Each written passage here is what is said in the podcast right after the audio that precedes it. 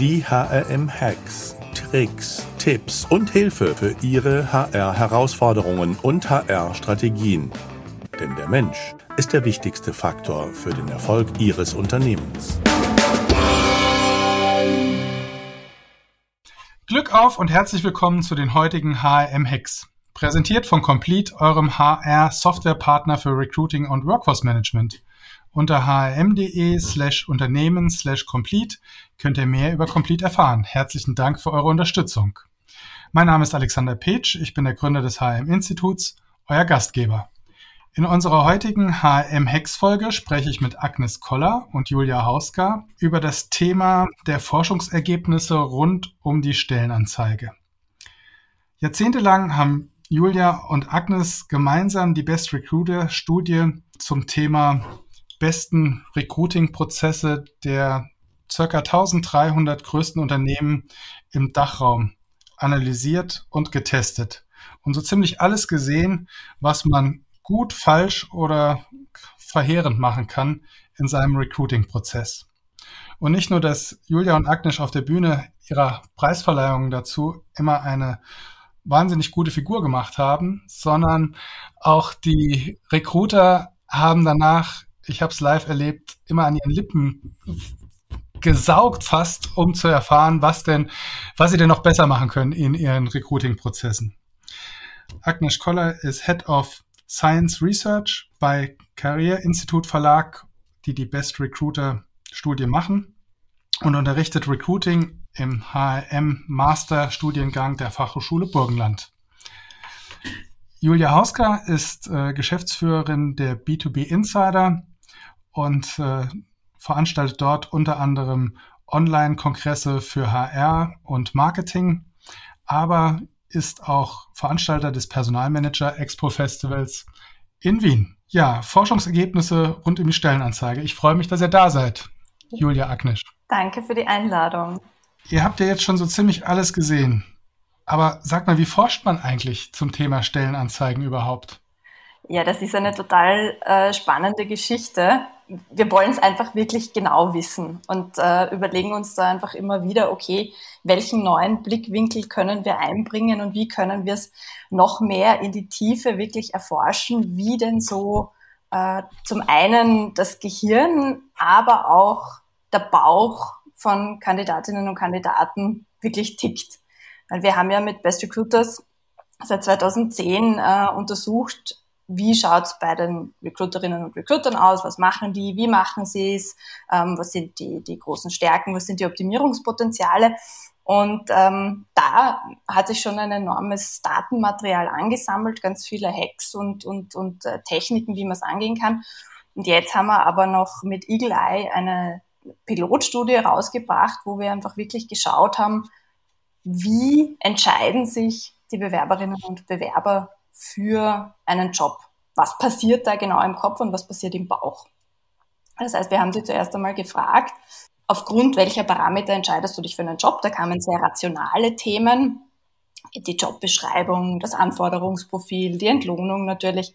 Und dann haben wir ihnen immer zwei Stellenanzeigen gezeigt, nebeneinander, die sich nur in einem kleinen Detail unterschieden haben und haben sie gebeten, sich spontan und instinktiv für die attraktivere Stellenanzeige zu entscheiden.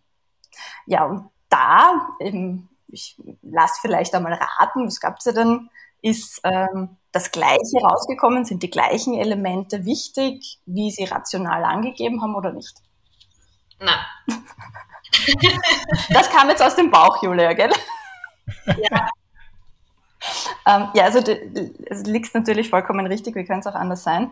Äh, nein, also es sind ganz andere Themen, die da wirklich den Ausschlag geben. Und ganz interessant ist, die absolute Nummer eins ist die Ansprechperson. Also habe ich auf der Stellenanzeige eine Ansprechperson, an die ich mich wenden kann, ganz unabhängig davon, ob ich tatsächlich eine Frage habe oder nicht. Aber es ist einfach wirklich dieses, okay, die Kommunikationsebene, der Kommunikationskanal ist offen. Ich könnte mich hinwenden, die einfach wahnsinnig viel an, an, an Sicherheit gibt, an Attraktivität vermittelt und das Ganze nochmal um ein Eckhaus, wie wir in Österreich sagen, mehr, wenn ähm, zum Beispiel ein Foto dabei ist und ein Social-Media-Kontakt. Also da habe ich eine Nutzensteigerung um ganze 75 Prozent drinnen. Also 75 Prozent höhere Wahrscheinlichkeit, dass sich ein Talent für diese Stellenanzeige entscheidet. Und das ist einfach wirklich massiv. Aber Agnes, hättest du dir das gedacht, dass es so ausfällt vor der Eagle Eye Studie? Also was wäre dein Punkt gewesen, wo du getippt hättest, okay, da, da kommt's hin?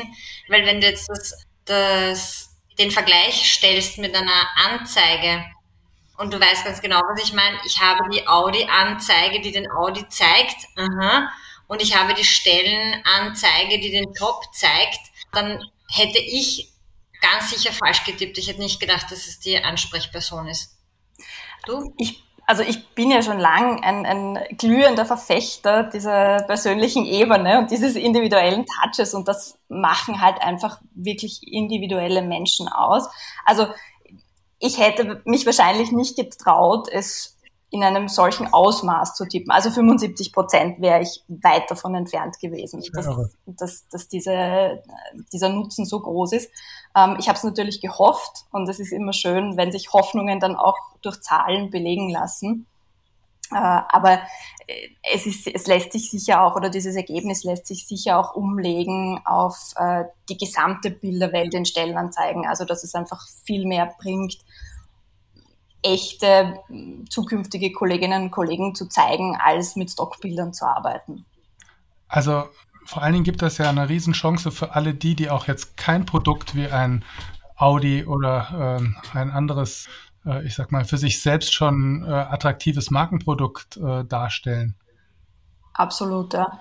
Also das, ähm, das ist auch einfach jetzt aus meiner Sicht durch Corona noch mal stärker geworden wir waren jetzt in unserer, in unserer eigenen kleinen Höhle, auf unserer eigenen kleinen Insel und wenn wir jetzt wirklich den, entweder die Notwendigkeit verspüren oder den Mut haben, einen Job zu wechseln, weil da gibt man ja, wenn man einen Job hat und in einen neuen geht, in Zeiten wie diesen wahnsinnig für Sicherheit auf.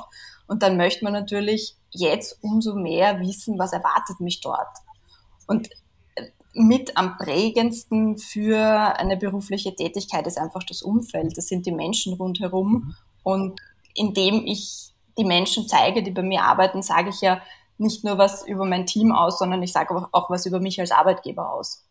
Du hast gerade eben angesprochen, es wäre auch ähm, ein Faktor, wäre ein persönlicher Social Media Account des Ansprechpartners.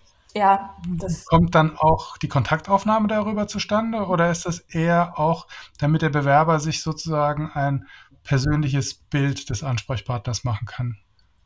Also ich glaube, es ist in erster Linie mal das persönliche Bild, dass man vielleicht dann schon auch in einem Erstinterview irgendwo andocken kann, wenn man gemeinsame Bekannte hat, äh, eine ähnliche Ausbildung genossen hat oder, oder, oder, oder es kann ja hingehen bis zu Interessen oder dass man mal reagiert auf äh, vielleicht spannende Inhalte, die der Recruiter, die Recruiterin auch teilt, um sich da schon mal gut zu positionieren. Das ist ja vielen auch ein Anliegen. Ähm, in zweiter Linie kann eine Kontaktaufnahme passieren. Äh, ich sehe das gerade auch bei, bei, bei kleineren Unternehmen als ganz, ganz große Chance, sich da auch eine Art Talentepool aufzubauen, weil es heißt ja nicht immer, dass ich mit einem Talent zu einem bestimmten Zeitpunkt handelseinig werde, unter Anführungszeichen. Es kann ja auch sein, dass es einfach gerade zum Zeitpunkt nicht passt, aber nicht, weil die Qualifikationen nicht stimmen oder weil der Cultural Fit nicht gegeben ist. Und so kann ich auf eine ganz einfache erste Art einmal einen, einen Kontakt herstellen und diesen Kontakt dann natürlich auch im Sinne des Talent Relationship Management irgendwo halten. Ja, aber das Problem ist, wenn du das über Xing oder LinkedIn machst und du verbindest das mit dem persönlichen Profil des Recruiters, hast du das Thema als Arbeitgeber, wenn er weggeht, der, der Recruiter, hm, dann ist auch der Talente Pool und Anführungszeichen, wenn du jetzt nicht, wenn wir jetzt von kleinen KMUs reden oder von kleinen Unternehmen, dann ist der Kontakt mit diesen Talenten durch den Wegfall dieses Recruiters auch einfach weg.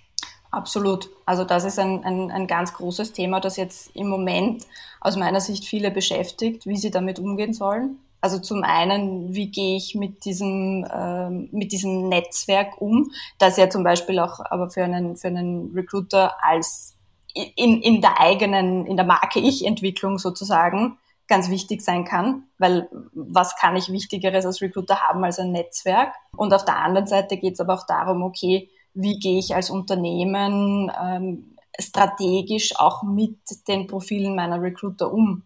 Inwieweit ist das privat, inwieweit ist das, ist das äh, beruflich? Das ist ja auch immer also wieder eine große Diskussion. gar nicht als Problem gesehen, weil ich sag mal, Bewerber bewerben sich auf einen konkreten Job erstmal. Ja, natürlich ist das Netzwerk wichtig, aber wenn wir über einen Bewerberpool sprechen und wie manage ich einen Bewerberpool, ähm, da können wir bestimmt noch mal eine separate Folge zu machen. Aber ich hätte jetzt aus Unternehmersicht erstmal keine Angst, wenn ich sozusagen einen Recruiter oder eine Recruiterin habe, die sich persönlich sichtbar macht, dass das nachher Auswirkungen bei einem Weggang auf meinen Bewerberpool hat oder meine Bewerbung. Ich glaube eher, es ist eine Frage von Engagement und Skill in, im Bewerbungsprozess und wie mache ich das. Und wenn ich äh, jemanden mit viel Skills verliere und ihn durch wenig Skill ersetze, habe ich ein Problem.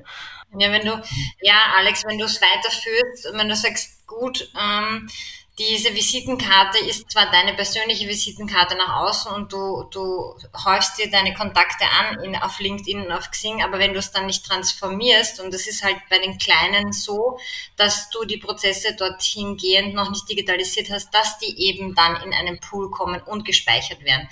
Weil sonst ist die direkte Ansprechperson die Recruiterin, die jetzt ein riesen äh, Netzwerk hat auf LinkedIn oder auf Xing und dann ist die weg, da, damit ist auch der Pool weg ja, wenn du es nicht weiterführst. Und gerade bei bei kleinen Unternehmen, die dazuhören, das ist schon ein Riesenthema und das haben wir öfters miterlebt, dass dann einfach äh, ziemlich viel weg ist ja, mit der Person. Ja, aber ich glaube, dass das an der Person hängt und nicht an dem, an dem, also ich glaube nicht, dass du weniger Probleme hast, wenn du den Social Media Account nicht nach vorne stellst, ja, äh, bei einem Weggang eines engagierten Recruiters. So würde ich es vielleicht verpacken.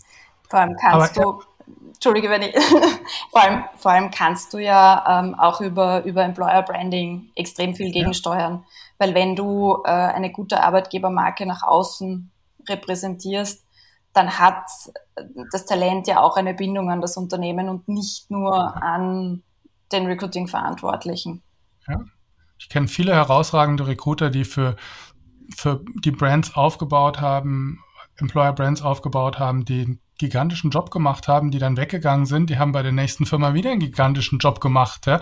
Deshalb, äh, ich hätte jetzt fast gesagt, äh, hat das äh, Kinderhilfswerk trotzdem einen guten Employer-Brand aufgebaut, ja, als Beispiel, um einen zu nennen. Ja. Also ich würde es nicht so sehen, aber ihr habt schon zwei tolle Hacks gebracht im Prinzip. Erste war ähm, Foto-Ansprechpartner, zweite war Social-Media-Account, haben wir jetzt drüber diskutiert, kann vielleicht auch Risiken haben. Ich würde die Chancen viel größer bewerten als die Risiken, aber mein Glas ist auch fast immer halb voll und nie halb leer. Von daher ist das vielleicht auch eine Mentalitätsfrage. Julia, Agnes, was habt ihr sonst rausgefunden, was ihr sagen würdet, das ist teilenswert, teilenswert mit der HR-Community? Ja, soll ich mal, Agnes? Bitte. Also da bringe ich extrem gern dieses Beispiel ähm, Anreize versus Anforderungen.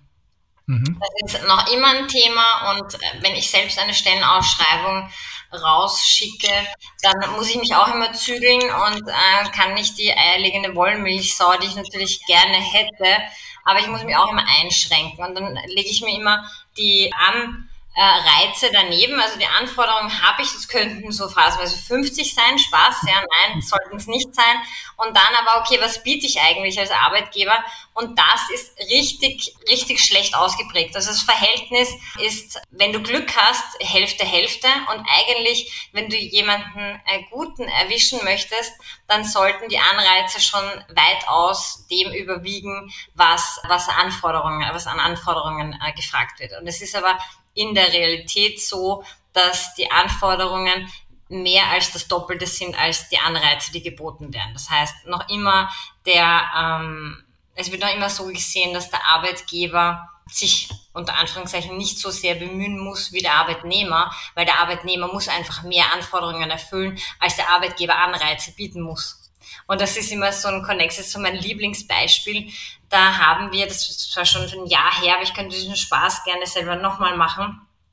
Stellenanzeige für eine IT-Stelle herangezogen und ich glaube, es waren 50 Anforderungen von äh, SAP, Tritra, Trolala, also es war, die, es war ein super IT-Nerd, der da gesucht wurde äh, und gegenüber standen fünf Anreize. Ja, also wow, wenn du zu uns kommst, du mich so, dann kriegst du, du hast 50 Dinge, die du kannst, ja, und ich biete dir im Auszug dessen fünf Dinge als Arbeitgeber. Das ist immer so ein Ding, wo ich mir denke, okay, überleg dir mal als Arbeitgeber, würdest du gerne für für, für dieses Angebot, das dem du jetzt gerade ähm, den, den Bewerbern stellst, würdest du da gerne dafür arbeiten? Und in den Fällen ist es nein. Hm. Das ist total spannend. Auch wir untersuchen ja für die Best Recruiter Studie die über 400 größten, also Umsatz- und Mitarbeiterstärksten Arbeitgeber in, in, in Deutschland jedes Jahr und ähm, haben die in Branchen eingeteilt. Und gerade in der IT-Branche äh, ist dieses Thema mit ähm, mit, mit umfassenden Anforderungsprofilen extrem ausgeprägt. Also das ist jetzt kein Einzelfall, das, da waren wir jetzt nicht bösartig und spitzfindig und haben diese eine Stellenanzeige rausgesucht, wo das so ist, sondern ähm, das zeigt sich auch in den Zahlen so im Branchenvergleich, dass das dort sehr ausgeprägt ist. Und ähm, also es ist nicht überall so, muss man sagen, dass, äh, dass da jetzt, gerade wenn diese Einhörner gesucht werden, nicht ausreichend Anreize im Gegenzug geboten werden. Aber gerade so diese Qualifikationsprofile, die so überborden und damit natürlich auch viele abschrecken, äh, die, die stehen da oft an der Tagesordnung. Und ich frage mich da immer, ob da dann so ein bisschen die Jobbeschreibung in den Hintergrund tritt. Weil das ist ja eigentlich das, was ich über meinen, über mein Stelleninserat verkaufen will. Das ist ja das, was die Leute geil finden sollen und wo sie dann schon in den Startlöchern scharen sollen und sagen, hey, das will ich machen. Und dann schaue ich nochmal, okay, passt das mit dem Anforderungsprofil und passt das mit den restlichen Rahmenbedingungen? Okay, aber ich soll doch irgendwie heiß werden auf diesen Job. Und wenn ich mir vor Augen führe, die, die, die unzähligen Stellenanzeigen, die ich da auch jedes Jahr sehe, dann ist das oft immer noch recht recht nüchtern und recht lapidar und dann stehen da halt ein paar Hauptworte und ich denke mir, okay, ja, eh, ich habe es verstanden, aber, aber Leidenschaft ist was anderes. Und da ist, glaube ich, einfach auch noch so viel drinnen, dass man sich wirklich überlegt, okay, wo habe ich bei dem Job die Gänsehaut? Oder wo hat jemand, der diesen, wenn ich es jetzt als Recruiter vielleicht mir selber nicht so gut vorstellen kann, wo hat jemand, der diesen Job machen soll, die Gänsehaut? Also, ich das was sind diese zwei Buzzwords, äh, die, die immer vorkommen? Herausfordernd und was war das zweite nochmal? Dynamisch. Wo, was, ja, 90 Prozent der Stellenausschreibungen hast du Adjektive und Anreize, die sind genau dasselbe. Also ähm, herausfordernd und, und dynamisch und Teamfit, ja, es ist immer, das ist immer dasselbe. Das ist wie wenn du ein Auto hast oder nennen wir, mh, mm, wenn du ein Regal hast und du siehst ein Regal voller Süßigkeiten. Und diese Süßigkeiten haben von Schokolade A bis Z genau dasselbe, dieselben Inhalte. Zucker, habe ich Zucker schon erwähnt und Zucker. Super. Ja, und das ist, das ganze Regal ist voll. Jetzt stell dir mal vor, du hast einen Biller, also ein, äh, ein, ein Einkaufsladen, äh, und da gibt's nur sowas drinnen. Und es gibt keine Gummibären und es gibt keine, weißt du, worauf ich aus will? Und so in etwa schaut das aus.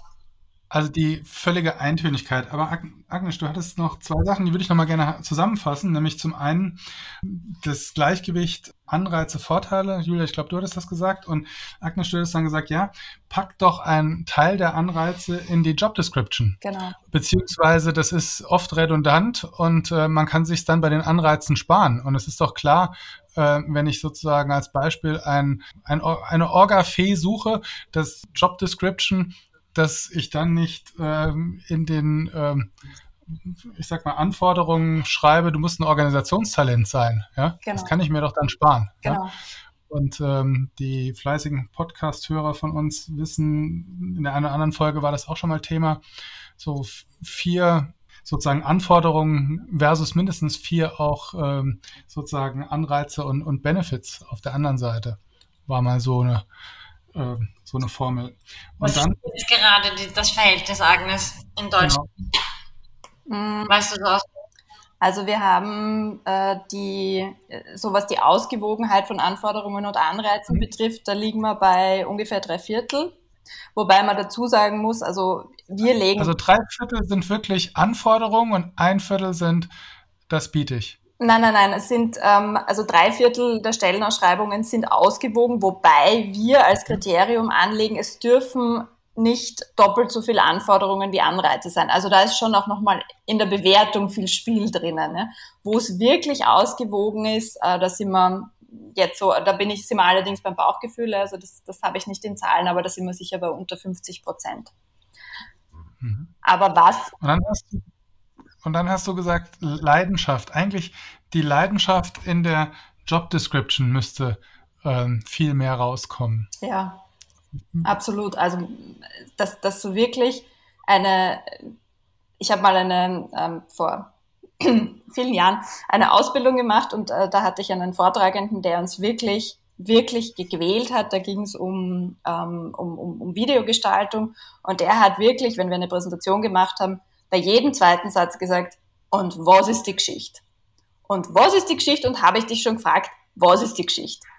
Und das war mhm. natürlich während dieser Ausbildung fürchterlich nervig, aber ich bin ihm jetzt im Nachhinein unendlich dankbar dafür, weil ähm, so dieses, okay, dieses Schlagwort Storytelling, ja, und das brauchen wir jetzt alle und so, aber das ist einfach in den Stellenanzeigen noch gar nicht angekommen. Das ist jetzt in den mhm. Karriere-Websites immer mehr drinnen, aber in den Stellenausschreibungen, äh, da fehlt das noch. Also da, da, da ist das ganz, ganz selten.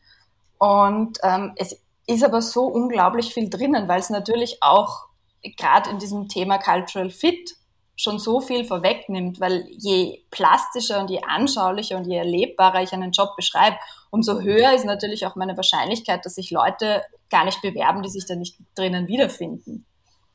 Und ich habe das, was du beschreibst, habe ich gestern oder vorgestern durch Zufall so einen kleinen Clip gesehen über eine über ein Startup und es hat mich gewundert, äh, die Wasserpistolen, die wollen die beste Wasserpistole der Welt bauen. Ja. Und da sitzen neun Experten, Ingenieure, ja, wirklich super, super Talente, ja, um als Startup eine Wasserpistole zu bauen. Mhm. Da dachte ich mir, wie, also allein die Recruiting-Leistung, ja, ein Raumfahrtingenieur für Düsen äh, dazu zu motivieren, mhm. bei einer Wasserpistolen-Startup loszulegen. Da dachte ich, was ist denn das für eine Recruiting-Leistung? Und eigentlich die Antwort, die ich mir gegeben habe, nachdem ich das gesehen habe, war genau das Thema Leidenschaft. Gründer oder der Gründer waren halt äh, total besessen davon, einfach die geilste Wasserpistole der Welt zu bauen. Ja? Mhm. Und da fände ich vielleicht neun andere super Experten, A-Team-Nerds, die da auch Lust drauf haben. Ja. ja. Absolut. Also Julia, ich glaube, äh, wir haben da eine, eine ganz lustige gemeinsame Geschichte, die da ganz gut dazu passt. Äh, denn wir hatten bei, also jetzt für uns intern, bei einer Stellenbesetzung echte Probleme. Äh, also wir haben dieses Inserat, glaube ich, ungefähr 50 Mal umgeschrieben, 10 Mal geschaltet und äh, immer ja, wieder. Hm. Mal überlegen, ja, kannst du mal kurz raten, ähm, welche Position ist in einem Verlag, Institut ähm, kaum nachzubesetzen oder ganz schwer nachzubesetzen. Jetzt bin ich echt gespannt, ob du drauf kommst, welche Position wir da besetzen wollten. Die Chefredaktion? Nö. Die Verlagsleitung? Nö. Okay, die Studienleitung. Also wir wollten die Agnes Koller nachbesetzen. Genau. Okay, das. Aber also als Karenz, als Karenzvertretung, ja, oder halt als ähm, Elternzeitvertretung. Also ich, ich wollte nicht gehen. Nein, ähm, aber wir wollten das eben nicht nur interimistisch, sondern äh, längerfristig auch, auch nachbesetzen und haben da echt dadurch, dass diese, diese Funktion einfach so vielseitig ist, haben wir das in, also gedreht und gewendet und dann mehr Projektleitung und mehr Studienleitung und mehr HR-Background und mehr Marketing-Background und mehr wissenschaftlich und, und, und, und. Also wir haben wirklich jede Ecke da versucht. Und ähm, im Endeffekt haben wir dann ein Video als Stellenanzeige gemacht. Das war also auch für mich ganz ein neuer Zugang. Also wir haben wirklich alles in dieses Video hineingepackt. Die Julia und ich haben einfach erzählt und es hat auch geheißen, ja, bereitet euch gar nicht zu viel vor, überlegt euch maximal, was sind so die Herausforderungen in dem Job, was braucht's und dann seid einfach ihr selbst und erzählt's einmal. Und das hat also beim Dreh allein schon wahnsinnig viel Spaß gemacht. Und war natürlich so dieser Moment, äh, dieser mit so ein bisschen Bauchkribbeln, wenn du siehst, okay, du kriegst jetzt das geschnittene Video und denkst dir, okay, mache ich mich jetzt total lächerlich, wenn ich das aufmache? Ist das grottenschlecht? Ist das gut? Ist das, wie wird das sein? Und ich kann mich noch erinnern, ich, ich saß gerade in der Früh irgendwie am Weg in der Bahn in die Arbeit und Julia hat mich angerufen, hast du es gesehen, hast du es gesehen, das ist so cool. Und es hat einfach wirklich auch wieder gespiegelt, das, was wir in der Stellenanzeige nicht in Worte fassen konnten, nämlich das, was was den Job und was das Team und die handelnden Personen irgendwie ausmacht. Und wie war die Resonanz darauf? Äh, die Resonanz war, war unglaublich. Also äh, zum einen natürlich aus HR-Kreisen, die gesagt haben, okay, pff, ganz neu und anders. Und wie war es denn? Wie hat sich denn angefühlt? Auch von den... Wann war das schnell? Das war 2018, war das? Oder? 19. Was, aber es war doch 2018. 2018, 19 war es, ja. 19. Also äh, eh auch noch ein Zeitalter, nachdem der Herr äh, Buckmann äh, mit den Job-Videos äh, rauskam, ja, weil das war ja immer so, der Chef wurde interviewt und wir haben das äh, in dem Fall anders gemacht und haben eben wirklich als Team um diese Stelle geworben und es war total spannend. Ähm, nichtsdestotrotz glaube ich, dass wir einen Ticken zu früh dran waren und dass wir echt wenig verstanden haben von, wie bewerben wir das. Ja, also du hast jetzt ein Video und du hast jetzt eine Stellenausschreibung, aber dass du es richtig cool einsetzt und dass du das schneidest und dass du Inhalte rausbringst und dass du spreadest und dass du einen riesen Online-Marketing-Apparat dahinter setzt, unter Anführungszeichen, dass dieses Know-how hatten wir damals nicht. Mhm. Und das eine ist ja, okay, dass du es cool rüberbringst und dass du es authentisch rüberbringst, aber das andere ist, wenn es keiner sieht und wenn du es nicht spreadest und wenn du es nicht verteilst, dann und dementsprechend haben wir auch keine Agnes Koller gefunden. Aber es war schon cool. Also es ist jetzt auch, ich finde irgendwie, es war auch so ein Zeugnis an deinen Job irgendwie. Also wenn ich es mir jetzt im Nachhinein anschaue, ist es für mich so, ja, das, das bist einfach du. Weißt du, was ich meine? So wie, so wie so eine Biografie ist auch, auch irgendwie mhm. spannend. Ja, also eigentlich wollte ich euch ja fragen, wie sich Anforderungsprofile knapper und trotzdem aussagefähig gestalten lassen. Jetzt habt ihr verraten, wie man sozusagen alles das, was man an 100 Anforderungspunkten plus Leidenschaft ja, nicht in eine Anzeige bekommt, besser in ein Video packt. Wenn ich das mal so als Agnes, was hältst du eigentlich persönlich von diesem Jobcast, der die der Buchmann jetzt rausgebracht hat? Hast du das hast schon durchleuchtet? durchleuchtet? Nein, noch nicht. Ne? Ist auch noch so ein Punkt, der interessiert mich auch. Also das ist auch, wo ich, wo ich gespannt bin, gerade wenn wir über Leidenschaft reden und über, ähm, ja, erklär mal den Job anhand von einer Stellenausschreibung, die ein Bild sein soll und das Text ist, ja, und jetzt haben wir, sind wir Video durchgegangen und jetzt kommt dasselbe Thema mit Podcast. Ähm, bin, ich bin persönlich total gespannt, ob, ob, ob der Zug da auch fährt oder nicht. Aber ja, ich bin auch gespannt, ob wir es reinnehmen in die Studie fürs nächste Jahr. Ja, es bleibt spannend. Okay, wir sind jetzt schon fast am Ende unserer Zeit. Ähm, wenn ihr noch zwei Hacks mit auf den Weg geben würdet, aus eurer Erfahrung aus den äh, Studienjahren, was wäre das? Jeder noch einen. Julia, magst du? Magst du anfangen? Bitte fang an, Julia. Ja. Äh, weniger ist mehr. Also weniger Text ist mehr und mehr Bilder ist mehr. Ist es? Ja, sehr schön. Ja. Absolut. Also da kann ich mich nur anschließen. Ähm, vor allem, wenn wir uns überlegen, dass immer noch ein Fünftel in Deutschland von den Umsatz- und Mitarbeiterstärksten Arbeitgebern gar kein Bildmaterial in der Stellenanzeige hat, nämlich also nicht einmal Stock, sondern wirklich 0.0. Ja, absolut. Und ähm, ich habe zwei Hacks. Ich habe äh, zum einen, das passt noch ein bisschen zur, zur Leidenschaft dazu, es beschreiben jetzt schon ganz viele, was macht das Unternehmen aus. Ähm, Im Gegensatz dazu ist so dieses Thema, wie ist es eigentlich um die Abteilung bestellt, noch ähm, viel verhaltener. Also gerade wenn wir uns jetzt überlegen, IT-Recruiting oder so, da ist das ja ganz stark, dieses, okay, wo komme ich dann hin? Und ähm, Das Zweite ist, äh, gerade in der, in der Flut von Stellenanzeigen, die wir jetzt sehen, äh, es geht, glaube ich, auch nicht, also nicht nur um den Inhalt, sondern auch darum, äh, Julia, was du angesprochen hast, gefunden zu werden und äh, eine gute Usability zu haben. Also das heißt, sich die Stellenanzeigen auch dahingehend anzuschauen, wie angenehm sind die für die Rezipienten, äh, können die gut gelesen werden, finde ich weiterführende Infos auf einen Blick, finde ich vielleicht sogar ähnliche Stellen bei dem Unternehmen bequem in der Stelle drinnen, wo ich weiterlesen kann. Also waren ja auch wieder mehrere Hacks gleich in einem verpackt, liebe Agnes. Nämlich zum einen habe ich rausgehört, äh, auf die Abteilung eingehen versus dem mhm. Unternehmen. Und dann äh, das nochmal mit weiterführenden äh, Links und äh, sozusagen Artikeln oder äh, ja auch außerhalb des vielleicht Unternehmens liegenden ähm, Themen zu verlinken ne? um einfach weitere Infos anzu, mit anzureichern. Genau. So meinst genau. du, oder? Ja, super. Ja, Agnes, Julia, herzlichen Dank für das äh, tolle Gespräch und Expertise, die ihr geteilt habt mit der HR-Community. Schön, dass ihr dabei wart. Herzlichen Dank.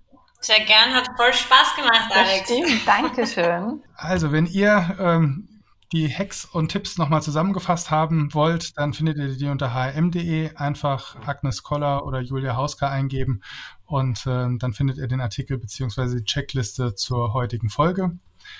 Und ähm, ja, wir danken, ich danke euch nochmal und wenn ihr Feedback habt an uns, dann schreibt uns auch einfach an redaktion.hm.de. Und wenn es euch gefallen hat, dann gebt uns doch eine entsprechende Bewertung. Passt auf euch auf, Glück auf und denkt dran, der Mensch ist der wichtigste Erfolgsfaktor für euer Unternehmen.